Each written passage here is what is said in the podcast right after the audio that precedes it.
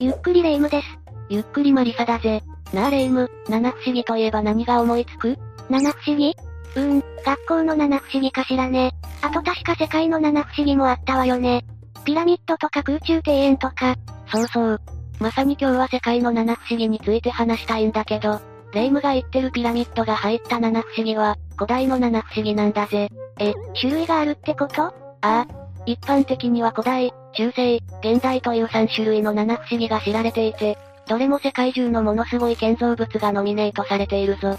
へえ、どんな不思議があるのかしら？宇宙人オーパーツいやいや、確かに日本語では不思議と訳されてるから勘違いされやすいけど、元の英語では驚異的なとか称賛すべきっていう意味でオカルト要素はないぞ。そうなの。地味にショックだわ。まあそうとは言ってもどの建造物にも歴史の分だけ謎は残ってるし、七不思議に選ばれるだけあって面白い話が盛りだくさんだ。ほう？それなら聞いてやろうじゃないの。よし、じゃあ今回はそんな七不思議の中から中世の七不思議について語っていくぜ。それじゃあ、ゆっくりしていってね。1、ローマのコロッセウム。最初の七不思議はローマのコロッセウムだ。これはラテン語呼びなんだが、日本ではイタリア語呼びのコロッセオと呼ぶ人が多いな。知ってるわ。ローマ帝国時代の円形闘技場でしょ？ああ。ここでは実際に剣闘士の戦いが見せ物になっていたな。ちなみにレイム、何人の観客が収容できたかわかるか？えー、っと、確か東京ドームが5万人でしょ ?3 万人ぐらいかしら？ふ、ふ、な、なになんとなんと、コロッセオの収容人数は5万人から8万7千人だと推定されているぜ。えー、そんなにでかいの？大きさは190メートル ×160 メートルの楕円形で、面積は東京ドームのたった14分の1ほどしかないが、もし8万7千人もの人が入れたのなら、今の日本で最大の収容人数を誇る横浜の日産スタジアムよりも多かったってことだな。人口密度がすごそうね。牛乳詰めよ。ちなみに客席は4階建てになっていて、階層ごとに様式が変えられている。そして1階には貴族、2階には騎士、3階には一般市民、4階には奴隷や女性と、身分ごとに座席が分けられていて、4階に続く階段を狭くすることで身分の低い奴隷や女性の入退場を遅らせて、他の人がスムーズに出入りできるよう工夫されているぞ。そんなところにまで身分の差が出てるのね。あと構造面で特徴的なのは天幕かな。コロッセオには天井がない代わりに、最上階の4階には支柱を立てるための穴が開いていて、そこに立てた支柱を使って日よけの天幕を張れるようになっている。太陽の動きに合わせて幕の位置を調整して、観客席、特に皇帝が座る席には直射日光が当たらないようにしていたようだな。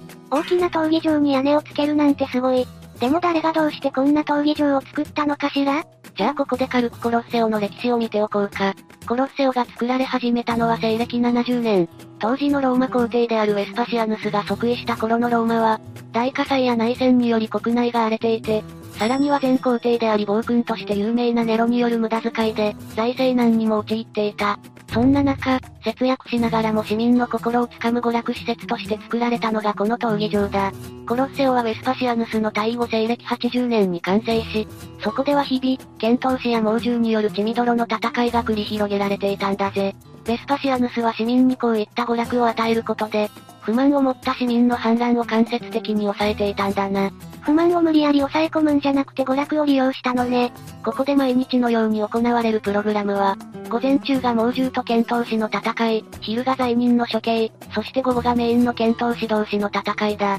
初期のコロッセオでは闘技場に水を張って模擬回戦を行える仕組みや、剣闘士や猛獣を地下からせり上げるエレベーターのような仕組みがあって、何万人もの観客を満足させるのに十分な、高度な舞台演出がなされていたんだぜ。今のコンサートとかでもありそう。すごいよな。そしてコロッセオでは剣闘士を使った戦いの記録が残っている434年までの間、毎年何千人もの剣闘士が命を落とし続けた。その後はキリスト教の台頭によって徐々にこのような殺し合いはなくなっていき、中世になると、コロッセオは大理石の採石場のような扱いをされ始めたんだぜ。採石場ってことは、コロッセオを壊してその石を他の建物とかの材料にしてたの？そうだ。コロッセオの大理石はバチカンにあるサン、ピエトロ大聖堂にも使われているぞ。それに加えて1349年に大きな地震があったから、今のような半壊した状態になったんだぜ。なんで壊れてるのか気になってたけどそういう理由だったのね。こうしてなんとか現代まで残ったコロッセオは、今では残酷な処刑の象徴として死刑廃止のイベントにも使われる有名な観光名所になった。訪れる時はぜひ、ここで命を落とした何万人もの人や動物のことを思ってみてくれ。そうね、娯楽のために人が殺された歴史を忘れちゃダメね。2、アレクサンドリアのカタコンベ。七不思議の二つ目はアレクサンドリアのカタコンベだ。カタコンベとは、古代から中世にかけて作られた地下墓地のことだ。主にキリスト教の殉教者が葬られ、迫害を受けた教徒たちの隠れ家にもなっていたことから、今でもキリスト教徒にとっての信仰の地になっている。ローマ帝国の領内各地にあるが、ローマやパリにあるものが特に有名だな。アレクサンドリアって確かエジプトでしょ？そんな地下墓地がエジプトにもあるのね。ああ。アレクサンドリアという地名は、紀元前332年にこの町を建設したマケドニア王、アレクサンドロス大王から付けられた。その後町はすぐに地中海の文化と商用の中心地となり、今でも北アフリカ有数の大都市として栄えている。そんな都市でカタコンベが発見されたのは20世紀になってからのこと。荷物を運んでいたロバが地面にできた穴に落ちたことで偶然見つかったんだぜ。何その発見？童話みたいね。面白いよな。その穴は、アレクサンドリアのカタコンベ、コム、エル、シカファに繋がっていた。このカタコンベは西暦1世紀に個人の墓として作られた後公共の墓地になって、その後4世紀頃までに300以上のミイラが埋葬されたと考えられている。内部は3階建てになっていて、墓地の他に広間や宴会場もあるぞ。ロバが落ちた穴の先にそんな空間が広がってたのね。そしてなんといってもこのカタコンベ最大の特徴は異文化の融合だな。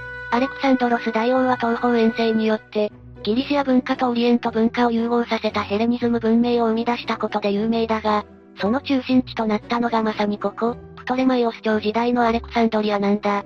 そのような文化的背景があるからこそ、このカタコンベの構造や装飾は、ギリシア、エジプト、ローマの文明を全て取り入れたような独創的なものになっているんだぜ。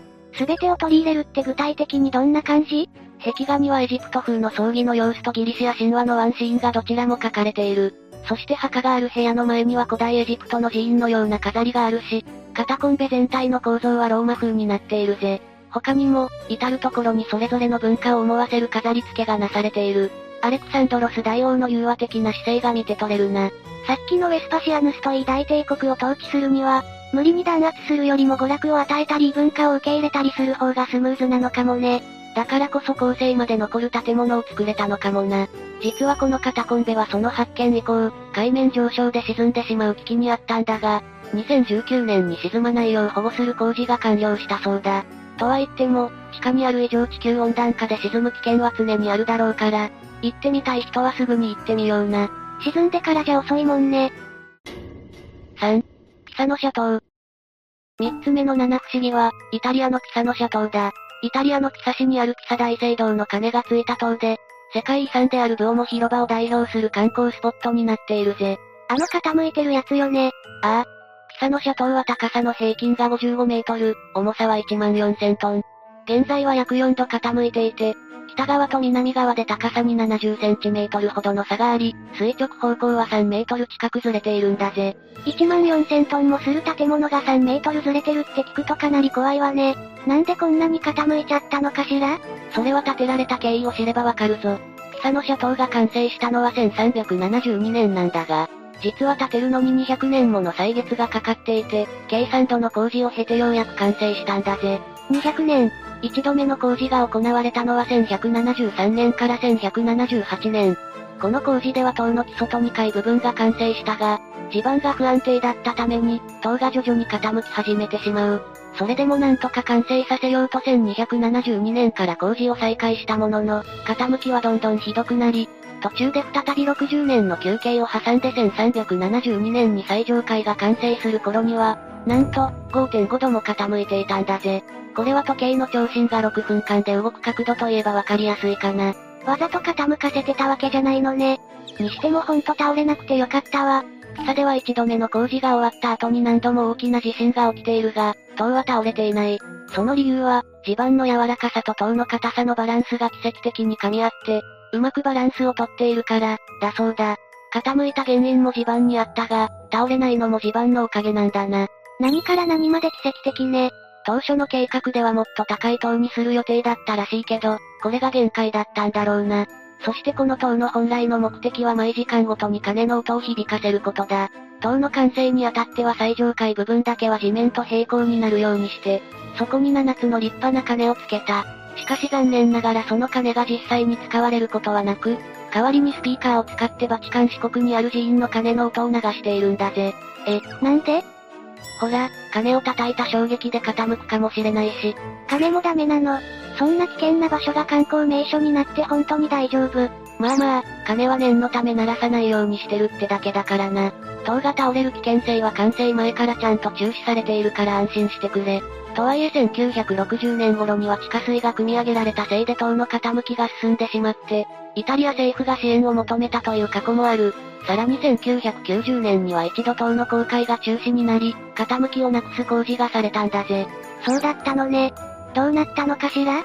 沈んでしまった場所の反対側に重りを乗せたり地面を掘ったりといった作業が10年もの間行われ、塔の傾きは5.5度から現在の3.97度に改善された。その後2001年に無事一般公開が再開されたぞ。地質学者の見解では、あと300年は倒れないそうだな。むむ、逆に言えば300年放置したら倒れるかもなのね。ちゃんと観光地として管理されてるから大丈夫でしょうけど、早く行っておきたいわね。そうだな。ぜひ実物を見てほしいぜ。塔そのものもゴシック様式とロマネスク様式が融合した美しい造形をしているし、塔の内部には251段の螺旋階段があって、観光客でも最上階に登れるようになっている。そこから見える武王も広場や草の街並みは絶景だぞ。登るのもいいけどあの写真も撮らなきゃね。ほら、塔を支えるやつ。ありきたりだけど現地に行ったらやりたくなるだろうな。4. 南京の大王恩寺瑠璃島。七不思議の4つ目は、中国、南京にある大王恩寺の瑠璃島だ。瑠璃島？聞いたことないわね。別名、南京の島々とも呼ばれているが、日本ではあんまり知名度がないかもな。瑠璃島は明の時代に建立された、大王恩寺に建てられたランドマーク的存在だ。大王恩寺は南京にある著名なお寺として、霊国寺や天外寺と並んで南京三大名刹に挙げられているほどのお寺なんだぜ。そんなお寺のランドマークになるって、どんな塔なのか気になるわ。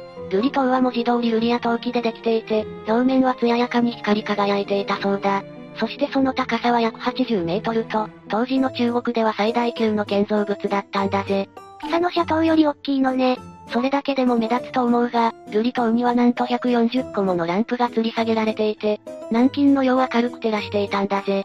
表面がツヤツヤなのにランプまでついてたの？豪華だろそれに陶器の加工も華やかで、仏像もたくさんあったみたいだからな。昼は日光を反射して輝き、夜は太陽の明かりに照らされる、まさに民を代表する塔だったんだろうな。あのおまりさっきから過去形だけどもしかして。お、気づいたか。実はな、瑠璃島は中世の七不思議の中で、唯一現存していない建造物なんだぜ。ええー、見てみたかったわ。なんでなくなっちゃったのよ。そもそも瑠璃島が作られ始めたのは三代皇帝である永楽帝の時代、15世紀初頭だ。瑠璃島は大王恩寺とともに1431年に完成し、17世紀に冒険家のヨハン・ニューホフが発見してからは世界的に有名な中国の国宝になったぜ。その後長らく南京の名所として輝き続けたんだが、事件が起きたのは1856年。この頃に起きていた太平天国の乱という農民の大反乱で破壊されてしまったんだ。反乱に巻き込まれちゃったのね。その後、塔の残骸は博物館などに保管されていた。それから時が流れて2015年、大王恩寺があった場所が遺跡公園として一般公開されたんだが、そこに瑠璃塔はないのね。じゃじゃーん、立派な塔があるんだぜ。ふ、復活したの。当然レプリカなんだけどな。この公園と塔のレプリカの再建は、不動産王と呼ばれる大富豪、王権林氏の寄付で実現した。その額はなんと1億5600ドル。このお金がなければ、私たちは瑠璃島を見れなかったかもしれないな。せっかくだから見てみたいわね。5、イスタンブールの聖ソフィア大聖堂。七不思議の5つ目は、トルコ、イスタンブールにある聖ソフィア大聖堂だ。この大聖堂はアヤソフィアとも呼ばれていて、異色の歴史と緻密に計算された構造を持つイスラム教のモスクなんだぜ。ほうほう、なんだか面白そうね。まずこの建物の起源となる聖堂は、東ローマ帝国時代の350年頃に建てられた。そこからもわかるように実はこの聖堂は、当初はキリスト教の聖堂として作られたんだ。中世じゃなくて古代だし、イスラム教じゃなくてキリスト教だったの？そういうことだ。その後この聖堂は2度も消失してしまうんだが、500年頃、ユスティニアヌス帝によって再建され再びキリスト教の聖堂になる。その後もアヤソフィアは大波乱の連続で、第4回十字軍でカトリックに支配された後、オスマン帝国の支配下に置かれ、イスラム寺院に作り変えられたんだ。作り変えるって言ってもどうやって？イスラム寺院の特徴であるミナレットという戦闘を付け加えたんだ。この塔があるだけで十分モスクに見えるから面白いよな。一から作り変えたわけじゃないなら、キリスト教の頃の遺跡も残ってそうね。ああ。聖母子のモザイク画やアラビア語で書かれた歴代カリフの名前も残っているぜ。その後1935年に一度博物館として運営されるようになるんだが、2020年からはまたもやモスクになった。こんな風に、聖堂、モスク、博物館と、いろんな使われ方をしてきたんだぜ。まさに異色の歴史ねえあとは構造もすごいんだっけ？そうそう、アヤソフィアは巨大なドーム状になっているんだけど、天井のドームは円形の壁ではなく正方形の基板で支えられている。さらにその四辺にはそれぞれ大きなアーチがかけられていて、その先が半円状の小さなドームにつながるという複雑な構造をしているんだ。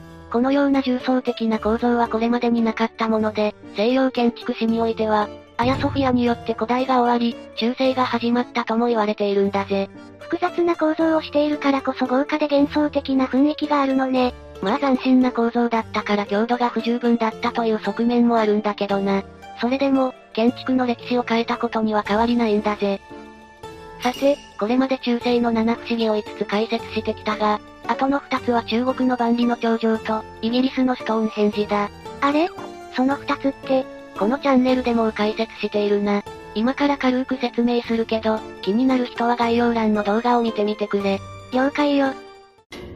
6、万里の長城。